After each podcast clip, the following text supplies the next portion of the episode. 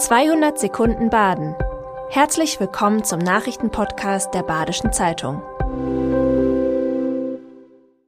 Die Nachrichten am Mittwoch, dem 13. September.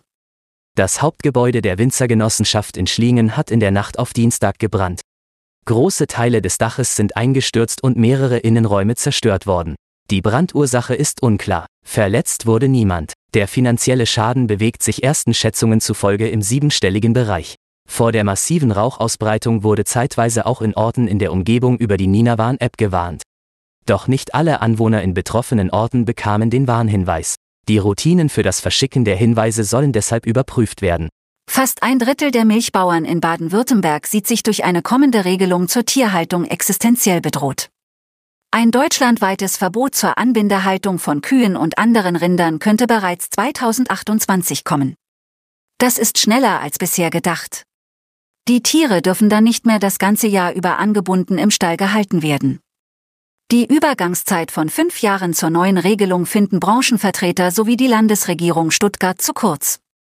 Zusätzlich könnte die Regierung auch die saisonale Anbindehaltung untersagen, die vor allem im Süden Deutschlands verbreitet ist. Dabei sind die Kühe im Sommer auf der Weide und nur in Herbst und Winter im Stall angebunden. Die Investition in einen größeren Laufstall will oder kann nicht jeder Milchbauer stemmen. Vor neun Jahren hat ein Fußgänger am Mühlbach in Freiburg die Leiche eines Kindes entdeckt. Es war der vermisste Zweitklässler Armani. Der Mordfall konnte bisher nicht aufgeklärt werden. Jetzt wird er in der Fernsehsendung Die Cold Case Ermittler gezeigt. Zu sehen ist die Sendung heute Abend um 22.15 Uhr auf Vox. Bringt sie den entscheidenden Hinweis? Die Ermittler sind bereits hunderten Hinweisen aus der Bevölkerung nachgegangen. Kriminalhauptkommissar Schönefeld und Udo Hassmann vom Landeskriminalamt sind überzeugt, dass Sendungen bei den Ermittlungen helfen können. Der Fall war bereits zweimal in der Sendung Aktenzeichen XY zu sehen. Nach wie vor gehen aus der Bevölkerung Hinweise ein. Am Uniklinikum ist ein neuer MRT-Scanner eingeweiht worden.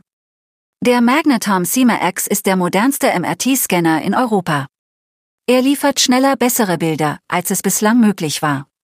Rund 4,5 Millionen Euro haben Gerät und Einbau gekostet, inklusive einer Kupferummantelung für den Raum sowie riesiger Leitungen und Kühlsysteme. Besser möglich sind mit dem Scanner insbesondere die Darstellung der Verteilung von flüssigen Stoffen in Organen sowie die Abgrenzung von gesundem und krankem Gewebe. Bilder vom ganzen Körper können in sehr hoher Qualität erzeugt werden.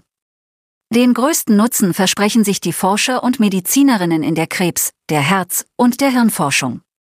Zwei Jahre ist es her, dass Lenny Bolut aus La für The Voice Kids auf der Bühne stand. Jetzt ist der 14-Jährige einer von fünf Nominierten für den Junior Eurovision Song Contest in Nizza. In seinem Song Lieben lernen rappt Bolut über Frieden, Zusammenhalt und den Klimawandel. Bis zum 17. September läuft der Vorentscheid. Ob Bolut oder ein anderer Kandidat für Deutschland nach Nizza fährt, entscheiden Juroren und ein Publikumsvoting. Die Songdemos der Kandidatinnen und Kandidaten sind auf kika.de zur Abstimmung zu sehen. Das war 200 Sekunden Baden. Immer montags bis freitags ab 6.30 Uhr. Aktuelle Nachrichten rund um die Uhr gibt's auf der Website der Badischen Zeitung badische-zeitung.de.